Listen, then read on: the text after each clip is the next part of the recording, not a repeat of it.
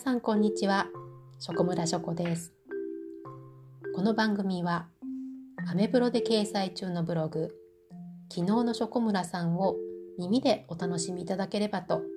私ショコムラショコが読み上げる形でお届けします。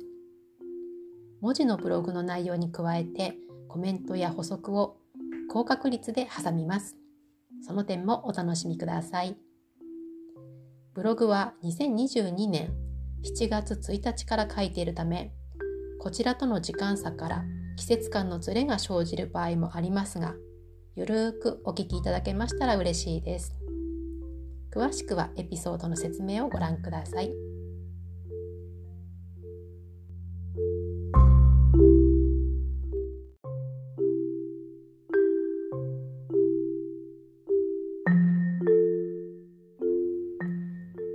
今日のタイトルはこういう時にも110番。はい。皆さんは110番に電話をしたことありますか？ないに越したことはないですよね。あれはかけると事件ですか？事故ですか？と尋ねられるんですよね。実はショコムラはですね警察の方にしっかり確認した上で事件でも事故でもないことで110番をしたことがあります。あの免許の更新に行った時とそれから定期券を拾って交番に届けた時のその交番で尋ねたんですけれどもねどちらも同じ答えだったのでここでも情報としてお伝えしておこうかと思ってお伝えをしています。はい。え、ー、と事件でも事故でもないでも迷惑行為だと思われることについてはかけていいですよということでした。えー、ショコ村の住んでるあたりはですね、うんと、なんて言ったらいいのかな。街路樹があるような、なんて言うんでしょう、アスファルトっていうよりもタイルの、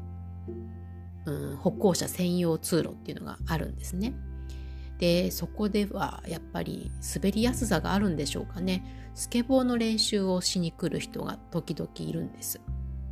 で本来はですねやっぱり住宅街というか団地群のところなのでそういうことやると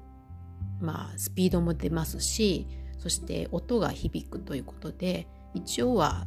やってはいけないっていうことになってる場所なんですよね。でもまあそのスケボーをしている方にとってはスケボーができる場所ってやっぱりないですよね。どう考えても普通の歩道もまっすぐ前に走ってるわけじゃないしでその滑らかさというかねそういうところもなかなか探すのは難しいのでしょう。でその音を出してはいけないだとかで特にそのただ滑っていくだけじゃないんですよ。あの飛ぶ練習もしてるんですねだからそういった音がうん出しちゃいけないって分かってらっしゃるのか夜中を中心にやってくるんですよ。でショコ村の家の前ではなくてもっとあの住宅戸建ての方の住宅の密集地の方のちょうど練習に良さげなスペースがあってそこでやってることが多いんですけど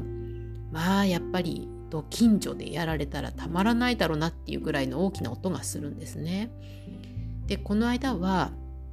朝の5時前にスケボーの音で起きましたっていうか起こされました。まあただ走るくらいだったらわからないんでしょうけどね寝て寝てればね。だけど飛び上がって着地の練習をしてるんですよ彼らは。でこういうのはもうどこに相談したらいいんでしょうねって尋ねたら110番でいいですっていうお返事だったんです。でも走っていなくなってるかもしれませんよねってお伝えしたんですけどそれでもいいんだそうです。110番であのまあどこどこ署というねそういう場所の方からこういう場合も110番して良いと聞きましたって言えば全然 OK なんですって、まあ、もちろんいたずらにかけてはいけないですよ。当然それはいけないこと。なんですけどあの、まあ、事件ですか事故ですかって言われた時にどこどこ署の人から110番してもいいっていうふうに聞いたってっていう話で事件でも事故でもないんですけどっていうふうに伝えればいいんだそうです。でそうすればあのただ伝えるだけじゃなくてねちゃんとパトロールカーをあのなんていうんですかねそっちのエリアに向けてあの走らせるっていうかねなんかそういうことをしてくれるらしいんですよ。まあそうとはいえあの寝ていてね起こされた後にすぐ電話に手が伸びるかっていうと、まあ、寝たいという方が勝っちゃうとは思うんですけどね。でこんなことでかけてもいいのかなっていう不安を取り除いてくれるのも、まあ、彼らのお仕事だということでで無事であることが何よりだっていうことだそうです。だからもうねこういうこと言えるってかっこいいですよね。あのご無事が一番なんですよなんて言ってくれたら本当にまあ嬉しいって感じですね。でまあねあのこの今の話はスケボーのことを中心にしていましたけれどもスケボーをご利用の皆さんにお伝えしたいということとしては、まあ、自由にね滑ることができない場所が本当にないっていうことはそれ自体本当に残念なことだと思うんです。でショコムラはスケボーをしませんけれども、うん、役所にはね一応そういったスケボーをしている人たちが自由に練習できる場所を作ってほしいですって要望はしました。で皆さんからも自治体の方に依頼してみてはいかがかなと思っています、うん、まあ少しずつですけどねやっていけば何か結果が出るんじゃないかと思ってます。ということでまた次回までごきげんよう。という内容でした。あの他にもですねブログに書いてませんけれどもあの例えばご近所でねものすごく大きな音がして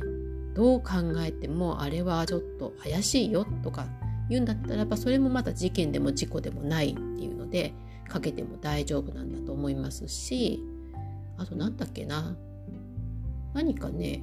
そういうのはかけていいんですよって言われたことがあったんですけどまあそういうことなんですよね。あのそうそうやっぱり事件かどうかっていうのは旗で見てわからないし近年の話でいけば例えばお子さん関係ですかね叱ってるだけなのかそれともみたいないじめられてるのかとかねいろいろありますよね。でまあよそのお宅のことだからって放置をしてしまって結果良くないことが起きたっていうことよりはまあ通報しておいた方がいいのかなっていうふうに思ってやってらっしゃる方もいるんでしょうし逆に本当に本当に何でもなくってご近所からそう見られてるってなったりどなたがかけたか分かっちゃうってなったりすると、うん、どうなんでしょうね。ご近所の付き合いっていうものも影響してくるのかもしれないですし、うん、まあちょっとねショコ村にもいくつかそのご近所関係で経験はあるんですけれどもあとは何だっけな鍵を閉めてたからよかったけどだけどショコムランチのドアがね 取っ手がガチャッとかって動いてえっってことがあったんですよ。でしかもそれは都内に住んでた時も一回あったし今住んでるところは埼玉ですけどそこでもあったし、まあ、今のところの場合は多分階を間違えた別の階の人がたまたまあのうちの扉を開けようとしたっていうだけなのかなと思ってるんですけどそうでなさそうな時もあるんですよ。ゆっくりね怪しく開けようとするとかね。だけどまあそれはちょっと、うん、あの別の話として都心の時にはちょっとやっぱりあの怪しかったっていうか怖かったのであの警察署に行ってちょっとご相談なんですけどってじゃあ何でもなかったから別にいいんですけどうちの扉を開けようとした人がいたんですってお話をしたらあのパトロールしてあげましょうって話になってでね本当にもうどれぐらいかな？3ヶ月ぐらい優に3ヶ月もしかしたら半年ぐらい経ってもかな。あのパトロールをね夜中でもお昼間でも警察の方が多分いつの間にかいらっしゃってるんですよ。周辺をね。であのピーポくんっていう警察のマスコットいますけどあのイラストが書いてある付箋でねちゃんとパトロールをいたしましたっていうそういう報告がポストに入ってたりするっていうのがかなりの期間やってくださってもう本当に心強かったです。うん、あのね警察の関係ってまたあの不祥事みたいなことになると